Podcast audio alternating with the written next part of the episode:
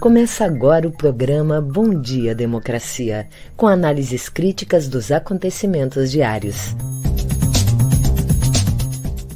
Apresentação de Paulo Tim e Babiton Leão.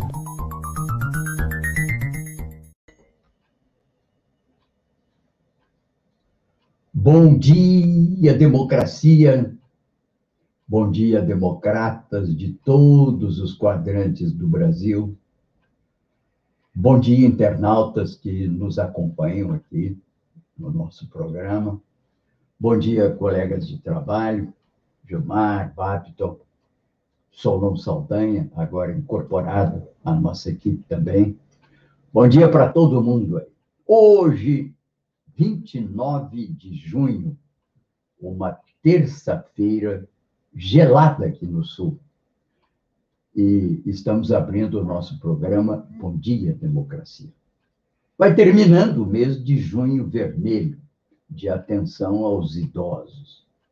E devemos manter essa preocupação ao longo de todos os dias, de todas as semanas, de todos os meses. Crianças e idosos são segmentos vulneráveis da nossa sociedade e merecem toda a atenção.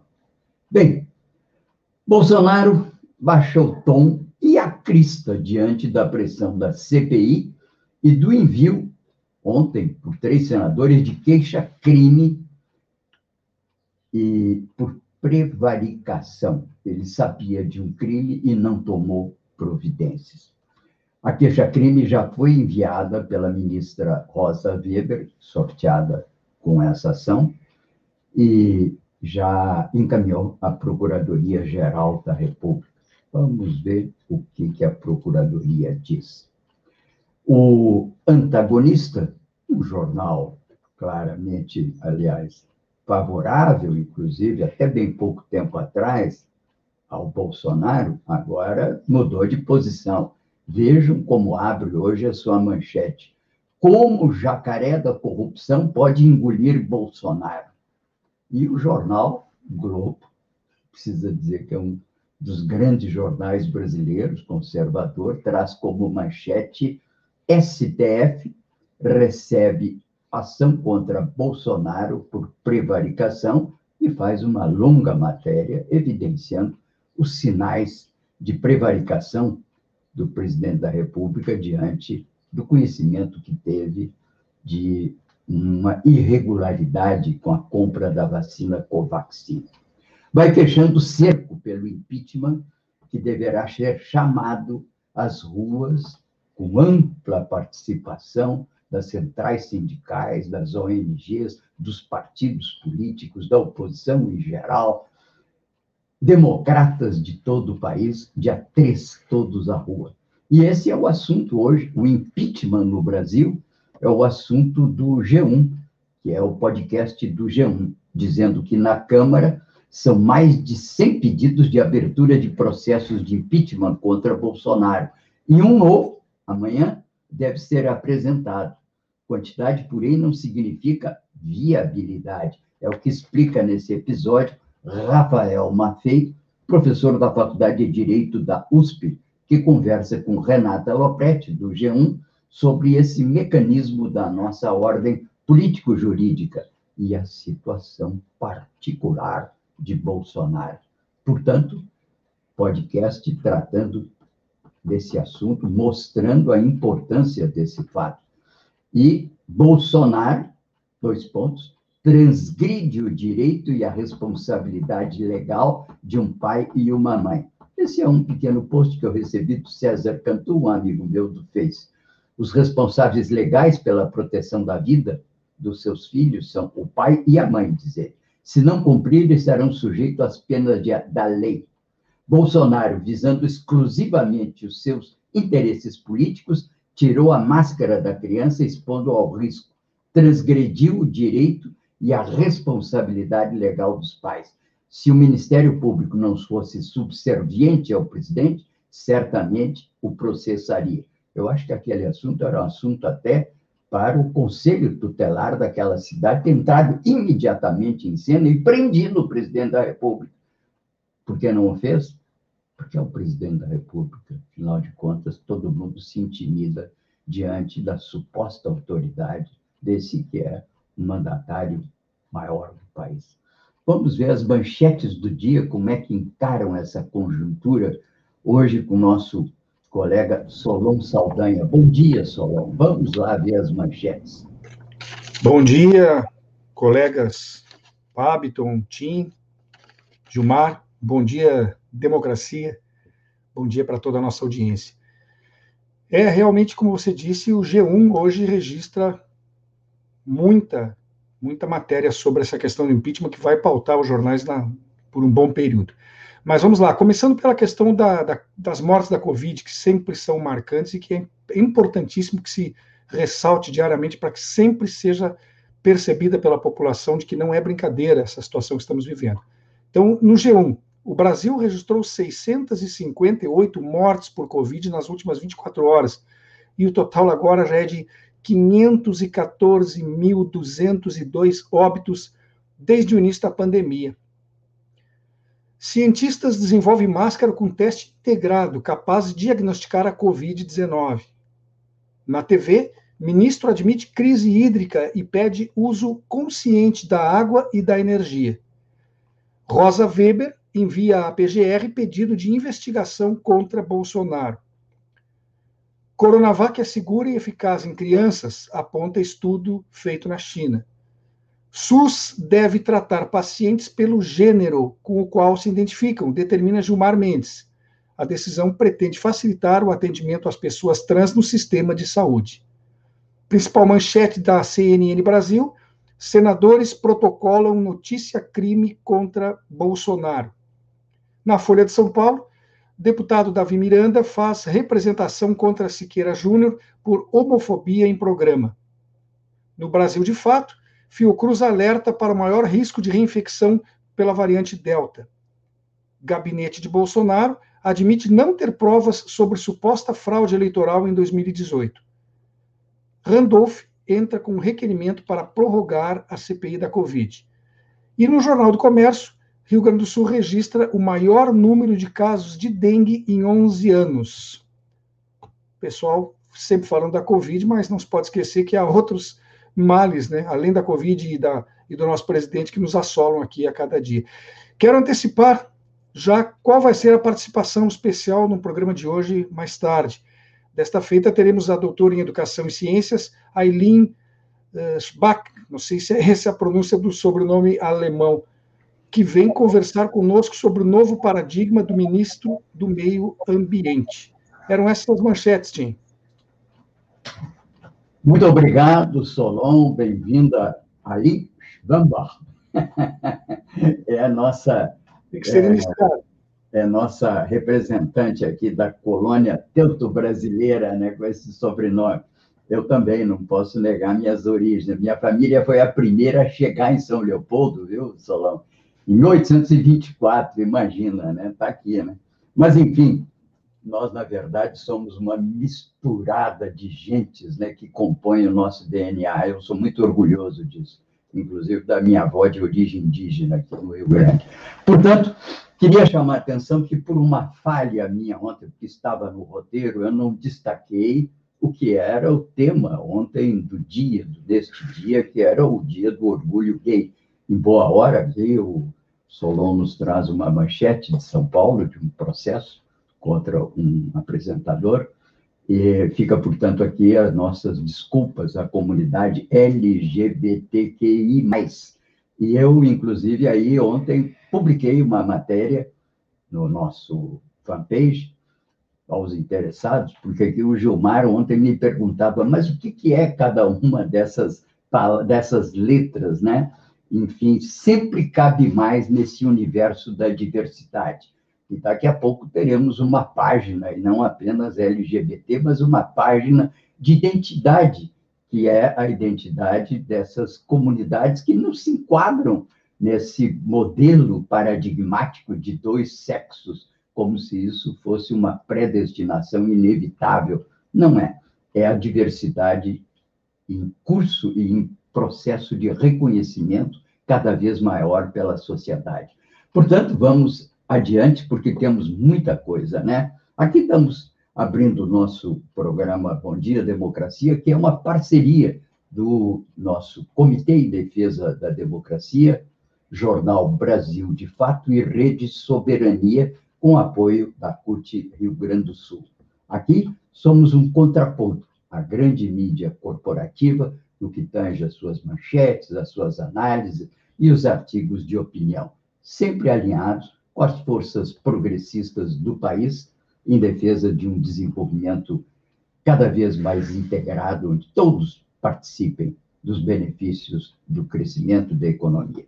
Bem, eu sou o Paulo Tim, aqui contando sempre com Babiton Leão, agora também com o Solon Saldanha, e de manhã cedo estou eu aqui com meu chimarrãozinho, escutando as músicas sertanejas do Brasil e as músicas raízes do Sul, que é uma homenagem que fazemos a Noel Guarani e que corresponde a esse despertar, novo despertar da música regionalista do Rio Grande do Sul.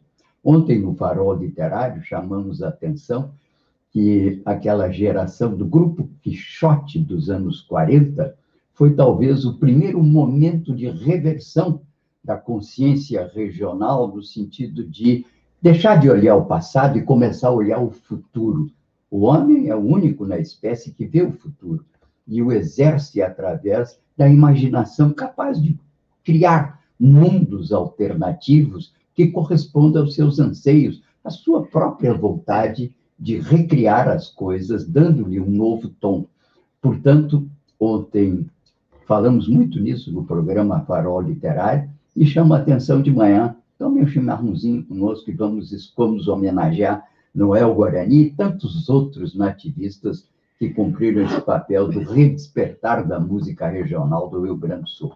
Bem, aqui estamos lembrando sempre que famílias com Covid ou sequelados que perderam, por exemplo, a cozinheira que perdeu o olfato e já teve uma indenização de 200 mil reais. Esse assunto sempre nos é trazido aqui na sexta-feira pelo nosso uh, caro uh, Plentes, que nos traz aqui casos concretos já de indenização. Siga, portanto, o seu direito e procure um advogado, você se tiver alguma sequela, ou mesmo caso de familiares que perderam cabeça da família pelo Covid, tem direito agora a procurar uma compensação tempo também, segunda observação, que temos trabalhado muito aqui nesse programa, das prefeituras se voltarem para a economia solidária, para uma agenda de renda e emprego. Não esperemos, sobretudo desses governos neoliberais, não esperemos aí que eles resolvam questões de sobrevivência da nossa população. Compete às prefeituras fazerem esse processo. Portanto, fiquem de olho e exijam das prefeituras uma nova agenda, não é? Desse, é, diante desse, dessa, é, dessa necessidade da população. Lá se vai o junho vermelho, atenção para os idosos, hora de mudar o estatuto do idoso e transformar os conselhos do idoso municipais, à semelhança dos conselhos tutelares, em conselhos profissionalizados. E lá vamos nós, ao longo do dia, né, sempre lembrando que estamos numa situação no Brasil muito parecida àquela que aconteceu na Itália dos anos 20, com a ascensão do fascismo, e também com a Alemanha dos anos 30 e 33, sobe ao poder o Hitler e dá início a um governo totalitário de direita. Quem trabalha isso e essa comparação é hoje um artigo do Eco Debate muito interessante que mostra semelhanças e diferenças da Alemanha de 33 e o Brasil de 21. Artigo de José Eduardo Faria. Diz que a lista podia ser longa, mas tem lá uma coerência, iniciativas que tentam minar garantias fundamentais e liberdades públicas e atrofiar os órgãos de controle institucional aconteceram lá e cá. Portanto, recomendo, né?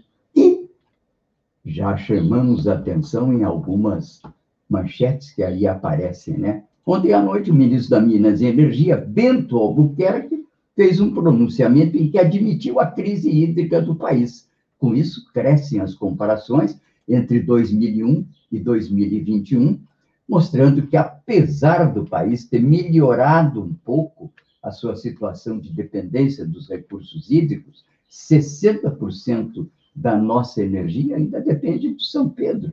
Aliás, São Pedro, né? Hoje é dia de São Pedro, dia 29, sempre é bom lembrar, né? São Pedro, a nossa província, São Pedro do Rio Grande do Sul, do não é? Padroeiro do Passo. Padroeiro aqui, chamando a atenção o, o Gilmar, que é o nosso técnico aqui, que leva imagem e som para vocês, que é o padroeiro aqui da nossa cidade, de onde estamos falando, que ele é o padroeiro dos pescadores também.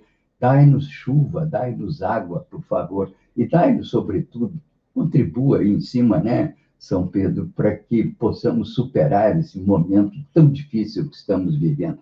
Mas o problema no Brasil, embora falte chuva, é que falta planejamento. Isso é o que dizem quase todos os analistas que têm falado sobre as causas de escassez é, da energia elétrica. Assistam, por exemplo, o vídeo, nós vamos falar mais tarde sobre esse assunto, com o pronunciamento ontem do ministro Bento Albuquerque.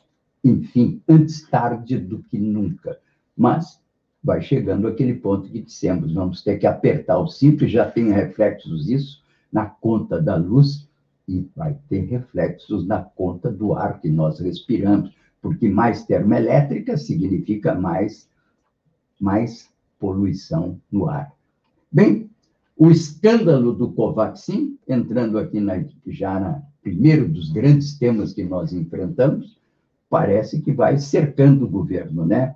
A CPI planeja convocar o embaixador do Brasil na Índia, André Aranha Correia do Lago, e ele vem prestar depoimento sobre as tratativas entre o governo brasileiro e a Precisa Medicamentos e a empresa indiana Bharat Biotech, desenvolvedora do tal de Covaxin, que está apertando né, o governo Bolsonaro.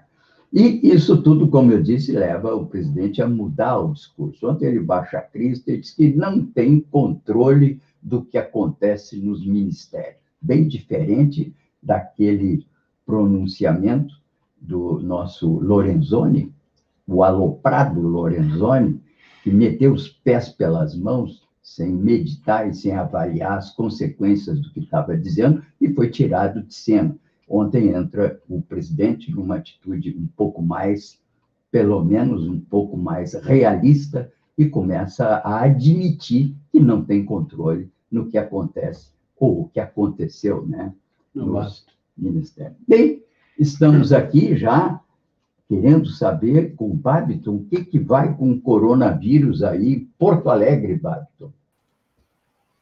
Bom dia, democracia. Bom dia, Paulo Tim.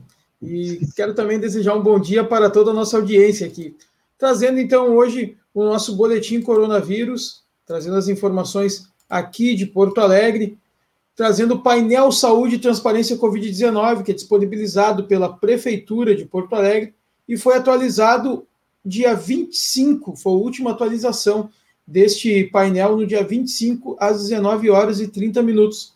Então não está muito atualizado, né, dos últimos dias, mas é o que a prefeitura disponibiliza aqui para a gente e a gente vai trazer para os, uh, as, as pessoas que estão nos assistindo aqui na rede no Bom Dia Democracia. Bom, os leitos adultos na capital, 957, desses 346 são confirmados com coronavírus. A ocupação total de 83,79%. Número de casos confirmados até o momento na capital, 157.314 e chegamos a 5.091 óbitos. Teve uma, uma leve queda nos números, quem está vendo o programa por vídeo, quem está vendo por quem, está, quem não está vendo, está só ouvindo né, pela rádio estaçãodemocracia.com, não pode ver o gráfico aqui conosco. Mas quem está vendo por vídeo pode ver que nas últimas semanas teve uma leve queda do dia 15 de junho, que eram 384 leitos de UTIs ocupados por coronavírus. Ele teve uma queda no final ele volta a subir, chegou a 346. Mas é um número bem menor do que a gente já enfrentou ao longo dessa pandemia. E também trazemos aqui os novos casos confirmados por dia. Como está pouco atualizado, né? Aqui o nosso, o nosso boletim coronavírus com esse painel saúde, a gente está tendo números, uh, poucos números para poder trazer aqui para os nossos ouvintes. Mas o dia 9 de junho teve 275 casos confirmados no dia e o dia 10 de junho 215. E também novos óbitos por dia, eh, esse número voltou a subir um pouco, já chegou, está tendo uma média de 10 óbitos diários. É um número que a gente tinha chegado já a 6, né? 6 óbitos diários, agora está tendo em média 10. No dia 22 de junho chegou 10 de novo. No dia 19, 10 óbitos. E no dia 17, 10 óbitos. Nos outros dias teve menos, dia 24, 5, mas a média aí se manteve em 10 óbitos diários. Bom, esse foi o boletim coronavírus de hoje. Lembrando que o boletim disponibilizado que a gente traz hoje, painel saúde, pela Prefeitura de Porto Alegre, está pouco atualizado. A última atualização foi no dia 25, mas é importante a gente trazer os números aqui para os nossos ouvintes. Em seguida, eu volto com as notícias locais. É com você, Paulo Tim. Nem tudo são más notícias com Covid, né? Uma notícia que nos chegou ontem é que o Coronavac produz, a vacina, o imunizante, produz resposta imunológica em crianças. É um estudo publicado pelo G1 e que está à disposição quem quiser saber, mas é uma boa notícia. Também já vai se estudando melhor a história da variante Delta, que é aquela variante da China. Perguntas, respostas sobre transmissão, mutações, é uma matéria que também acompanha hoje o G1. Uma notícia também boa é que o Brasil registrou a menor média móvel de mortes por Covid desde março. Estamos terminando junho, março, abril, maio, junho, três meses tivemos é, uma média móvel de 1.626 dia, e nenhum estado apresenta alta, grande parte dos estados estável e alguns em baixa, o que, naturalmente, é uma boa notícia. Mas sempre bom ficarmos dentro da realidade. Temos 18 milhões 447 mil pessoas que já foram infectadas. E temos pouco mais de 20 milhões que já tomaram as duas doses da vacina. Se somarmos esses dois, não chegamos a 20% da população brasileira, estamos aí em torno de 20%, que estão relativamente imunizados, ou porque pegaram Covid ou porque tomaram a vacina. Ainda é uma taxa muito baixa. Temos que chegar rapidamente a um nível mínimo de 50%, 60% para nos sentirmos um pouco mais de segurança. Portanto, ainda ter muito cuidado, evite viajar, evite sair, evite aglomerações, e se sair, máscara, evitando aglomeração e o álcool gel diante de cada operação em que você use na rua as mãos. É, portanto, uma situação ainda que estamos vivendo no Brasil de extremo cuidado com relação à pandemia. Os números estão melhorando, estão, mas a vacinação não alcança aquilo que nós imaginávamos necessário para chegar no final do ano com toda a população vacinada. Para isso, precisaríamos vacinar um milhão e meio de pessoas por dia. Não estamos conseguindo. Por quê? Falta de vacina. Quando tudo parece que está operando, aí não entram nos postos de saúde as vacinas para levar a cabo o processo com a celeridade que a doença exige. Essa é, enfim, o panorama das, das, da situação no país. Estamos, como eu disse, em 1626, média móvel, e já tivemos no dia 22 passado, não é? Tivemos 1.962 mortes. Quer dizer, há uma, uma situação de uma um, um respiro, que não é ainda é, definitivo, mas que nos deixa um pouco mais tranquilos de que já vamos caminhando no final do ano para uma situação de maior alívio com relação à situação do país. Bem, aqui estamos, portanto, diante dos outros problemas do país. Covid e CPI associados é a grande agenda da conjuntura. Mas tem a crise hídrica, com risco de apagão. A agência agora quer dobrar a taxa de energia, não é a conta, é a taxa não é? Da energia. E a crise hídrica, matéria interessantíssima aqui, viu? Eu deixo aí para vocês refletirem, de Marta Beck. Crise hídrica acelera bomba relógio da inflação no Brasil. Aí aquele, aquele assunto, o dois, que é a crise de energia, com três, que é a inflação, parece que se somam numa sinergia que ela chama de bomba relógio, que pode agudizar a situação do país até o fim do ano. Vamos às notícias locais, ver se são um pouco melhores com o Babton. Vamos lá, Paulotinho, trazendo aqui as informações do nosso parceiro matinal. Barreiras sanitárias comprovam circulação de infectados com o coronavírus. Descontinuada ontem, após 14 dias, a barreira sanitária no aeroporto Salgado Filho encontrou 55 passageiros que desembarcavam na capital com Covid-19 ao longo das últimas duas semanas. Os casos positivos representam 7,78% dos 6.203 testes realizados no período. A prefeitura não definiu se a ação será retomada no terminal aeroportuário. Foi um número proporcionalmente baixo, só que a base foi pequena, pois menos de 8% do fluxo de passageiros foram testados. Dos 55 casos, 10 já haviam recebido ao menos uma dose de vacina e 40% do total assinaram uma declaração de sintomáticos, o que deverá levar ao município sugerir às empresas aéreas a ênfase no uso de máscaras mais potentes. Segundo disse a GZH, o diretor da Vigilância em Saúde de Porto Alegre, Fernando Ritter. Oposição tenta retirar urgência de PL nos agrotóxicos na Assembleia reforçando aqui o tema que ontem a nossa querida Mari Peruso trouxe aqui para a gente. O projeto de lei que trata sobre o controle dos agrotóxicos no Rio Grande do Sul pode ser votado hoje na Assembleia Legislativa.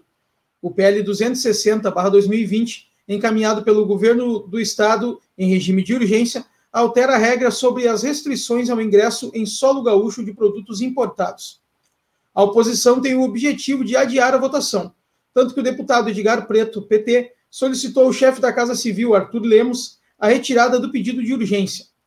Ontem, centrais sindicais e ecologistas realizaram um ato em frente ao Piratini contra a proposta de Eduardo Leite. A manifestação exigiu a retirada do PL, que é considerada por Preto como um retrocesso na área ambiental. Vereadora de Porto Alegre registra BO após ataques transfóbicos na internet. Ontem, dia do orgulho LGBTQIA, a vereadora de Porto Alegre, Natasha Ferreira Pessoal, que é trans, registrou um boletim de ocorrência que mostra a urgência em defender os direitos dessa população. Atacada na internet, a parlamentar registrou o crime na Delegacia do Combate à Intolerância, que já identificou dois autores. Abre aspas. A internet não é terra sem lei. Os agressores serão intimados e terão que responder por suas palavras, pois LGBTfobia é crime, fecha aspas, disse Natasha, em um post. Ela é, é a segunda travesti a ocupar uma vaga na Câmara da Capital, cadeira que assumiu na semana passada durante a licença de Roberto Robaina Pessoal e de onde se despede nesta terça-feira. Bom, Paulo, em seguida eu volto para conversar um pouco aqui com a nossa audiência e também fazer o convite sobre o programa de logo mais que terá, teremos aqui na rede. É com você. Ok, bem, notícias preocupantes também de Porto Alegre, né? Já falamos bastante da tensão política, o cerco sobre o governo Bolsonaro, que vai se fechando, vai havendo uma espécie de amadurecimento da consciência crítica do país, com extensão, inclusive, sobre amplos setores de classe média, e já há um antropólogo especialista que publicou um longo artigo de uma pesquisa ontem, dizendo que os evangélicos já começam a se afastar de Bolsonaro. Ou seja, está estreitando a base da extrema-direita, e isso abre, naturalmente, um novo horizonte para a recomposição de uma vida democrática de respeito às instituições e aos agentes que operam dentro do sistema democrático, partidos políticos, ONGs, instituições, enfim, que têm um papel grande. Mas, enfim, falamos também da crise hídrica, e ela vai rebater, inclusive, na questão do emprego e das condições de trabalho, porque é uma bomba relógio que está provavelmente comprometendo também o ritmo de crescimento que se anunciava, segundo é, fontes governamentais muito eufóricas, uma retomada do crescimento no primeiro trimestre. Isso aconteceu em 2001, quando houve também um problema com o governo e a economia parou de crescer. Então, é extremamente difícil a situação daqui até o fim do ano. Mas eu passo aqui, então, para outras notícias de importância. Com Lázaro morto, a polícia quer descobrir se o bandido lá de Goiás atuava como jagunço de empresário. Um coronel da PM de São Paulo não vacila e diz: a operação foi uma catástrofe. Matéria está no Sul 21 é, de hoje. Café da Manhã, que é o podcast do grupo Folha Wall de hoje, também se dedica a esse assunto. O desfecho da mega operação policial para encontrar Lázaro Barbosa. Após 20 dias, ele foi morto por agentes de segurança nesta segunda 28. Ô Saldanha, o que, que você acha dessa questão envolvendo a morte do Lázaro Barbosa e essas. Enfim, o que, que, você, o que, que você nos diz disso, Solon? Bom, primeiramente, é, é evidente que era interesse da população, interesse de todo mundo, que um criminoso, confesso, fosse, enfim, detido pelas forças policiais, né? Mas o que me chamou muito a atenção ontem foi a declaração do, do governador de Goiás, o Ronaldo Caiado, que correu para as câmeras de televisão, para os microfones, eh, tentando tirar talvez algum proveito político da situação. E ele destacou a, a, polícia de Goiás, pelo feito, como sendo a melhor e mais bem preparada polícia do país. Daí eu fiquei pensando como seriam as outras, né, na opinião dele porque foram mobilizados nada menos que 270 policiais, um número não revelado de viaturas, mas que foram dezenas delas, três helicópteros, cães farejadores, e mesmo assim todo esse contingente levou 20 dias para localizar um homem que estava sozinho, mesmo tendo sido apoiado por algumas pessoas, como agora aparece, é, aparenta ter acontecido, mas era um homem que sozinho se infiltrava na mata, numa cidade que não era assim tão grande, e não conseguiu ser localizado ou detido. E quando finalmente ele é encontrado, a informação policial é que ele resistiu à prisão, o que também é bem provável que tenha acontecido, não se pode negar essa possibilidade, mas que ele teria descarregado uma arma e levou, não, não acertou nenhum, nenhum policial, mas levou 39 tiros. O Lázaro foi é, tombou com 39 tiros. Daí a informação que foi passada pelo governador é que ele foi levado com vida ao hospital é difícil de se acreditar que alguém com 39 tiros no corpo tenha sido conduzido com vida para qualquer lugar.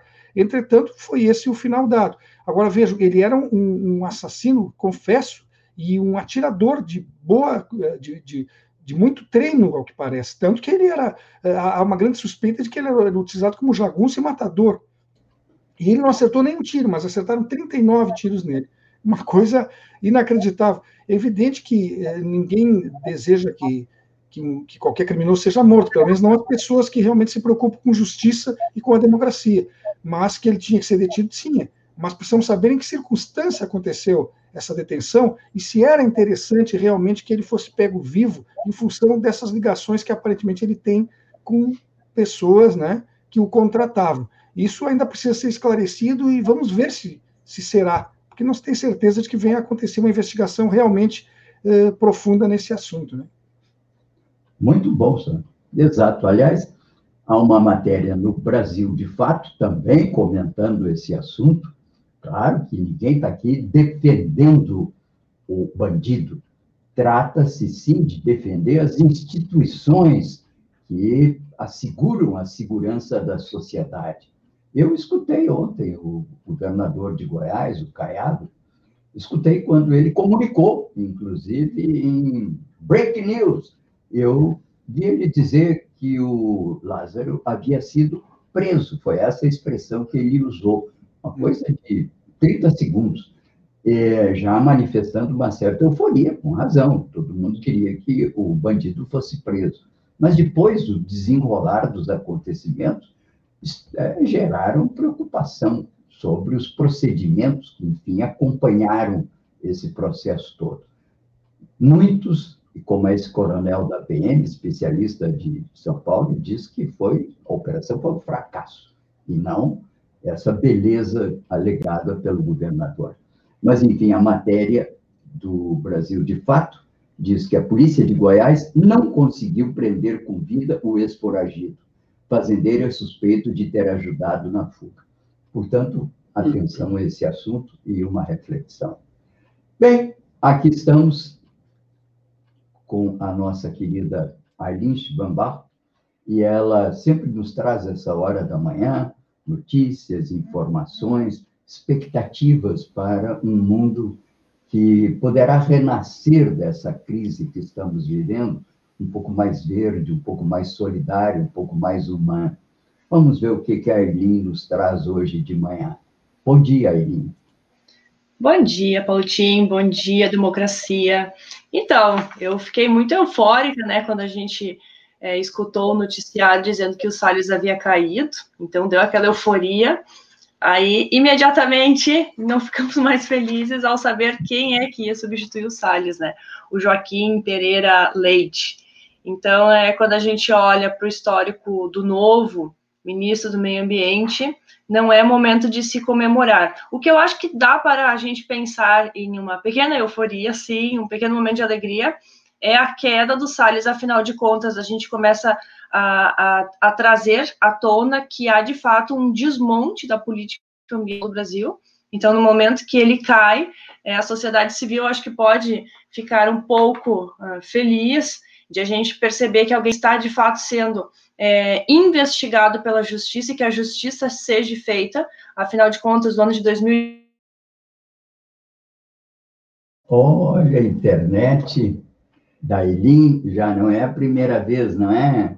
é? Mas ela deve estar voltando em seguida. Vamos dar um tempo. Pode religar com calma aí a, a internet, né, Eileen? Porque eu sempre digo aqui, eu tenho uma expressão que eu sempre digo, né? É melhor o tranco da estrada do que o mau companheiro de viagem, né? E a nossa estrada eletrônica, que é a internet, ela sempre apronta Já volto. essas questões. Viu? Vem aí a nossa boa companheira de viagem, depois do tranco na estrada. Vamos lá, Eli, pode continuar. Tá bom, dizia eu, não sei onde, até onde vocês me ouviram, mas enfim, acho que há uma vitória sim da sociedade civil no momento que o Salles cai. Agora, é claro, quando a gente vê a nomeação do Joaquim Pereira Leite, é, ocorre, obviamente, um medo de que se perpetue algumas medidas, uma vez que a gente sabe que esse novo ministro ele vem na defesa de uma bancada ruralista. E essa mesma bancada ruralista da Frente Parlamentar Agropecuária, ela era uma bancada que estava defendendo a política é, de liberação de agrotóxicos e a demarcação de terras indígenas. Então, não sei até que ponto a gente pode, de fato, é, acreditar que uma mudança irá ocorrer.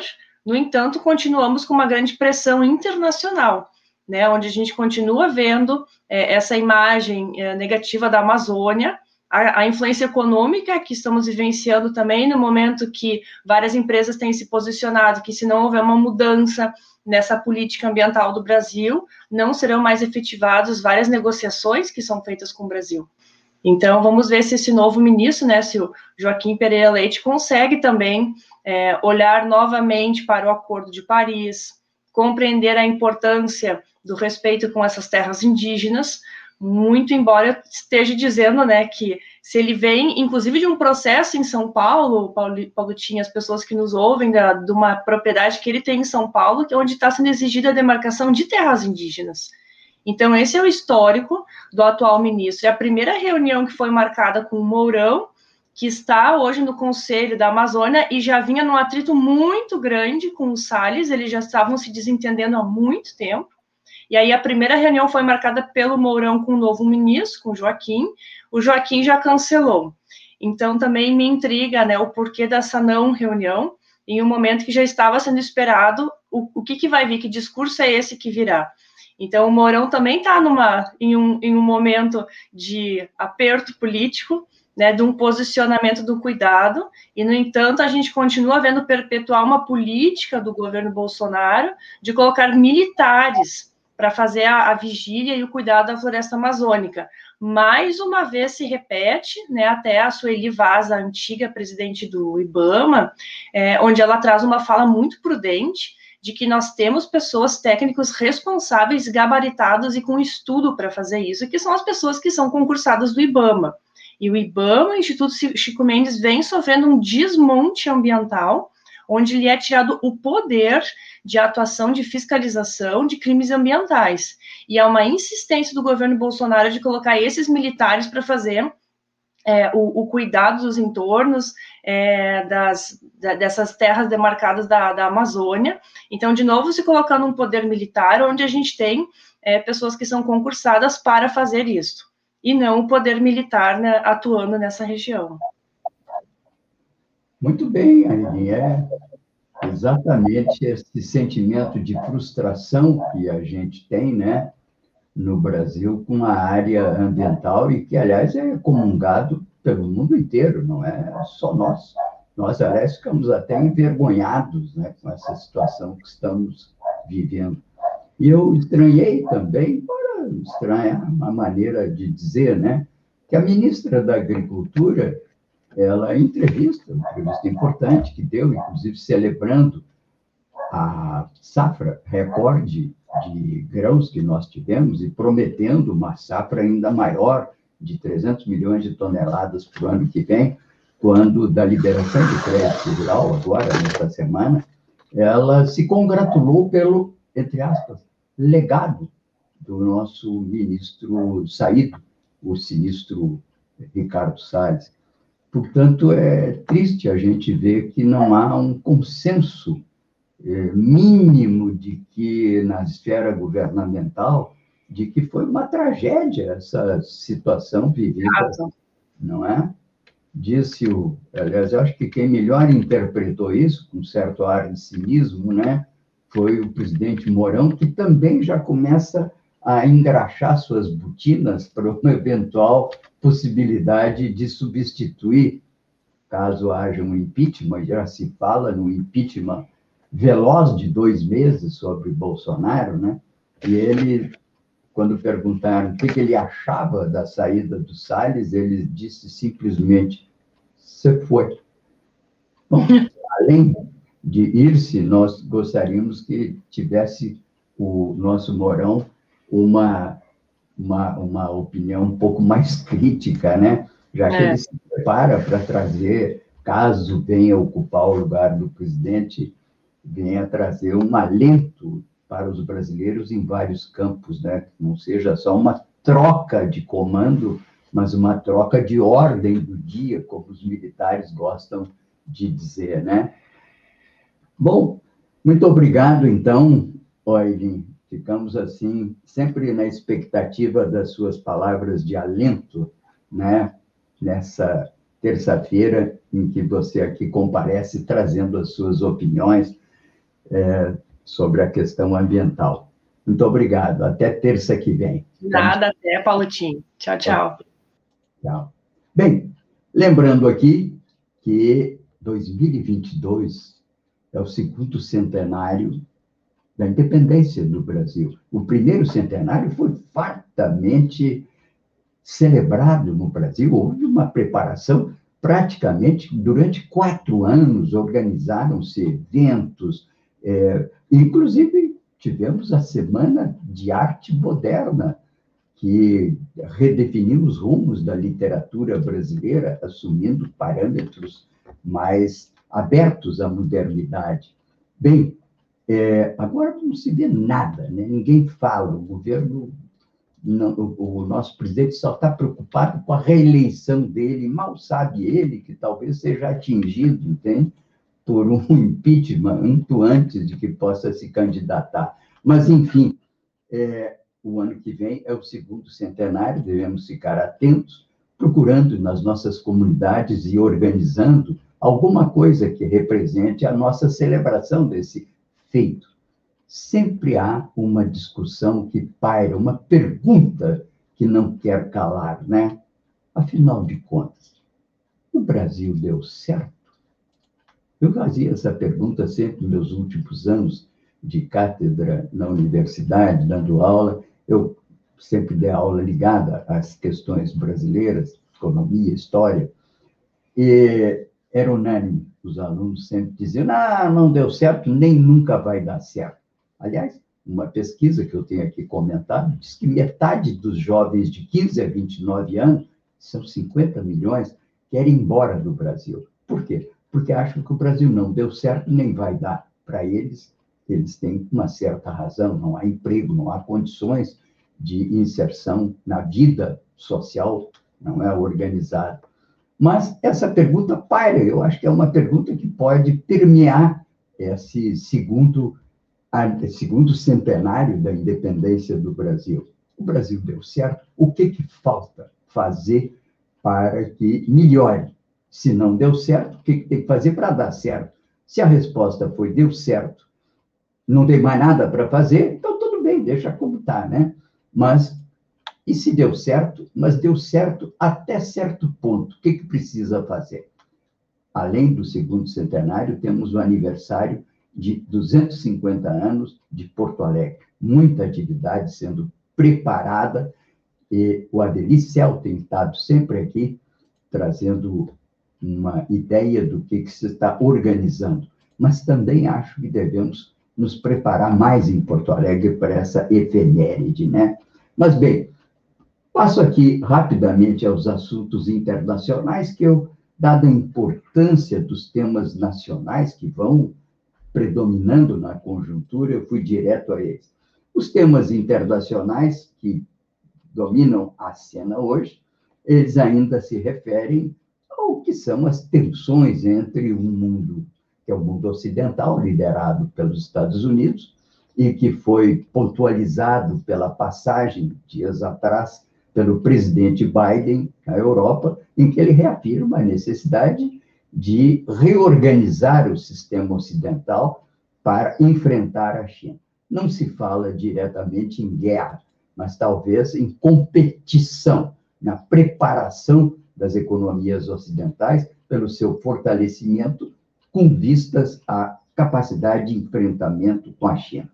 Do ponto de vista da China, a China responde também dizendo que não quer guerra, mas que vai à disputa econômica. Essa é a peculiaridade que nós estamos vivendo em tempos atuais. Não é a reedição da Guerra Fria, onde havia uma, um confronto entre o Ocidente e a União Soviética em termos nucleares. A perspectiva era uma guerra de extermínio total.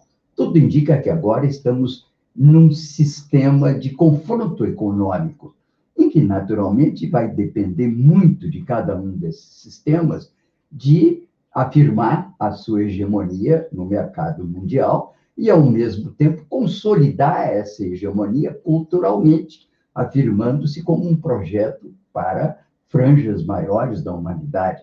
Não é impossível também que esses dois sistemas, respeitando-se mutuamente, convivam, quem sabe, por séculos. Aliás, nós vivemos antigamente sistemas que eram relativamente diferentes também com a China. Isso já desde a época das navegações, pouco antes, e a China vivia o seu mundo, o Ocidente viveu o seu. Por muito tempo, a China dominou o mercado mundial mediterrâneo com a rota da seda. Aliás, foi para contornar essa rota que os portugueses se lançaram ao mar e criaram, então, que foi a hegemonia do Atlântico, ainda vivemos. E a China está dizendo, vamos voltar para a rota da seda. Quem sabe não criamos um equilíbrio de forças e de convivência entre esses dois sistemas. Para respeitar esses dois sistemas, temos que considerar que ambos são dotados de valores que consubstanciam, enfim, um estilo de vida, uma decisão por um existir. Portanto, esse é o fundamento do respeito. Mas vamos ver o que, que a nossa audiência está dizendo hoje do nosso programa. O Babiton, quem é que está por aí? Vamos lá, Paulotinho, tem muita gente aqui trazendo comentários. Logo bem cedinho, a Naia, a Flávia da Costa, trazendo um bom dia aqui para a gente. Celso Eduardo Jardim, também conosco. Luciana Lara. O Tomás traz aqui. Bom dia, democracia. Bom dia, Tim e equipe com 7 graus em São Leopoldo, acordar para a audiência é dupla resistência. Ótimo. Fique sempre conosco aqui. Mário Madureira, parceiro, dando bom dia. Ele, o Thomas traz mais uma vez. Tim, 29 do 6 é dia de São Pedro e São Paulo. Mas quem lembra do Paulo? Ele pergunta. Marcelo Testa, a Tereza Bey traz um bom dia também. A Tereza Bey faz um comentário forte aqui dizendo que o Lázaro Miciliano do Agro. O Silvino, companheiro, coloca aqui: entre outros tantos problemas nestes tempos, estamos no estado policial. Como confiar na polícia hoje quando se vai para as ruas diante de tanta violência e caos e, e casos e situações mal explicados? Traz aqui então o um comentário Silvino. O Lamarlo Munier também, maravilha. Bom dia, democracia. Joaquim Terrapinto coloca aqui um bom dia e também trazendo um comentário. Centenário da Semana de Arte Moderna, centenário do 18 do forte bicentenário da independência, 250 anos de Porto Alegre. A Naya faz um comentário sobre a participação da Aileen, dizendo que parece que nas trocas de ministros nomeia um pior, e a, a, elogia a análise da Aileen, dizendo que foi uma ótima análise. Fabrício Gonçalves, estamos juntos. Luciana Coronel dando bom dia. E Joaquim, mais uma vez, coloca aqui, Tim. 2022, centenários da Semana de Arte Moderna, do 18 do Forte Bicentenário de Independência, 250 anos de Porto Alegre, daqui uns dias, 60 anos da legalidade. Muito legal a participação de todo mundo, a gente agradece e convida para estarem conosco diariamente aqui com os programas da Rede. E logo mais, hoje à noite, temos o Berimbau no Egaita, que acontece toda terça-feira com pautas importantes. Berimbau no Egaita que tem a apresentação do Meister da Silva e hoje ele vai receber para discutir o tema empoderamento feminino negro a jornalista, ativista social e consultora de imagem Atimisa Mendonça. Artemisa Mendonça. Então vai ser um ótimo programa. Todas as terças o Meister sempre traz ótimas pautas, ótimos convidados e nós temos muito orgulho de produzir, de transmitir aqui na Rede, Rede Estação Democracia, o Berimbau no é. Aproveite, você que vai nos ver aqui pelas redes sociais e você que não nos vê pelas redes sociais, pode acessar o site da rádio e escutá-la pelo estaçãodemocracia.com ou abaixa o aplicativo aí no seu smartphone, entra lá na sua loja e baixa o aplicativo da Rede Estação Democracia da Rede. E também você pode nos acompanhar aqui pelo Facebook, assinar o canal e ativar o sininho no YouTube, no Instagram, no Twitter com Rede Underline, uh, Rede Underline Democracia e também no Spotify. Lá no Spotify a gente deixa disponível os programas Bom Dia Democracia da semana toda. Então aproveita, nos segue, compartilha a ideia e a gente segue junto. É com você, Paulo Tim. Ok, obrigado, o Babiton. E com razão, acho que foi meu querido amigo Tomás. Estou aguardando uma visita dele do Joaquim aqui. Quem sabe enfrentam aí esse friozinho e passam aqui o sábado, venham aqui provar a tainhazinha aqui de Torres, né? Mas eu acho que com razão, o, o dia de São Pedro e São Paulo. E aqui uma breve é, explicação, até porque o meu nome é Paulo, né? Eu sempre procurei saber de onde vinha e tenho uma grande admiração por São Paulo. Digo que, não pelo nome, claro, mas mais que São Pedro. É porque ambos é, apóstolos, na verdade, o São Paulo, ele, ele, ele, ele vem um pouco depois, mas conviveu com São Pedro e teve uma polêmica muito grande, porque até Paulo aparecer no cristianismo, o cristianismo era uma pequena seita judaica de judeus. Jesus vinha de um grupo que era provavelmente os essênios, que era uma dissidência, sobretudo muito voltada para um conflito com a alta cúpula religiosa dos judeus, que eram conciliadores com a ocupação romana. É bom lembrar que os primeiros terroristas que apareceram na face da terra eram judeus chamados de sicários, e eles usavam um punhalzinho recurvo, e eles saíam matando pelas esquinas, quando podiam, os soldados romanos. Então, esses essênios, onde parece que Cristo teria passado parte da sua infância, quando foi para o Egito, talvez na China, na, na Índia, ele tinha uma visão uma visão, para a época, revolucionária. E ele pregava a boa nova, que era o amor, que era o perdão. Mas o grupo que o seguia, de apóstolos, Pedro, quem ele deixou como seu representante, tomava essa ideia como uma dissidência judaica. Aí vem Paulo e diz: não, agora essa é a boa nova para toda a humanidade, somos todos filhos de Deus. Tiveram até uma pequena Rússia. Isso aparece num filme, inclusive estrelado por Anthony Hopkins, muito interessante, que eu sugiro que vejam. Hoje é um bom dia para ver o filme, tomar um vinho. É um filme chamado Pedro e Paulo. É, tem dois filmes, mas esse com Anthony Hopkins é mais insinuante, mais interessante. Então, é, essa a importância de São Paulo e não devemos deixar bem lembrado, muito bem lembrado esse fato. Agradeço muito aí ao Tomás aqui me corrigir. E está até hoje na publicação que eu faço no Facebook, na minha fanpage, não só tem uma referência a São Pedro, como também tem a indicação dos filmes que eu estou aqui me referindo, né? Mas bem, aqui vamos já encerrando o nosso programa, mas sempre aqui em Porto Alegre, é, é, sempre nessa hora eu gosto de chamar a atenção de alguma efeméride que nos destaque Porto Alegre, né? E aqui eu sempre consulto as datas rio-grandenses do Coruja Filho, né? Introdução e notas do professor Walter Spalding, que foi meu professor de geografia no Colégio das Dores da década de 50, logo na virada do século. Eu, menino, nas Dores, e era um grande professor. E aqui, então, o que, que ele nos conta? 29 de junho, no dia de 1800, no ano de 1884, foi inaugurado o Hospital São Pedro. Aí, Joaquim, vamos ver se na comemoração dos 250 anos fazemos esse cortejo, né, do São Pedro, que é o hospício de São Pedro, até o teatro, que é o teatro que também tem esse nome, que é o Grande Teatro São Pedro, que é de 1858, é anterior. E é impressionante que em 58 tivéssemos terminado um teatro, uma cidade muito pequena, e tivéssemos terminado e feito, graças a um empenho do setor público naquela época. Mas, enfim, o que, que aconteceu mais? Também no Alto da Bronze, onde eu morei muitos anos, em Porto Alegre, trava-se o grande conflito entre bagadus e tinteiros. Bagadus eram os moradores daquela área, que eram pessoas mais pobres. Os bagadus e tinteiros não viviam em boa harmonia.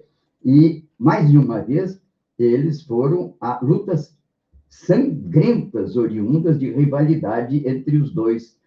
Estavam arregimentados, os dois colégios, e as brigas realizavam-se no alto da bronze, na rua da igreja, no terreno onde existe o edifício da Assembleia hoje.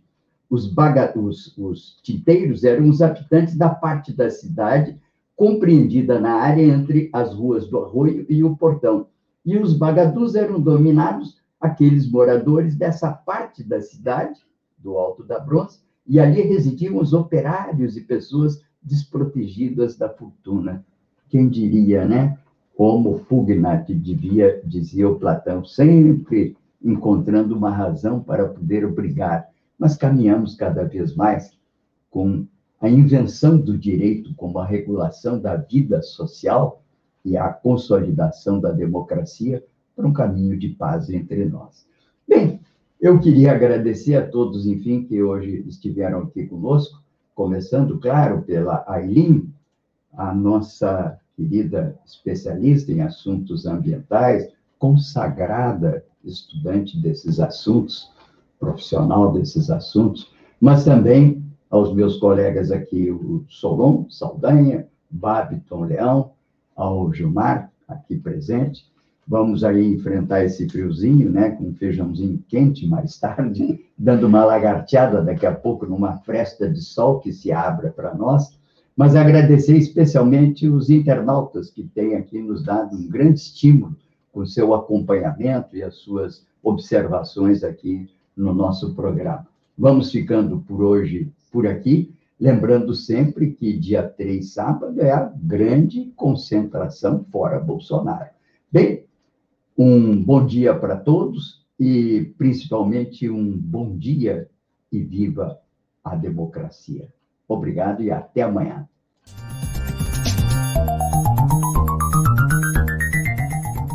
Este foi o programa Bom Dia Democracia.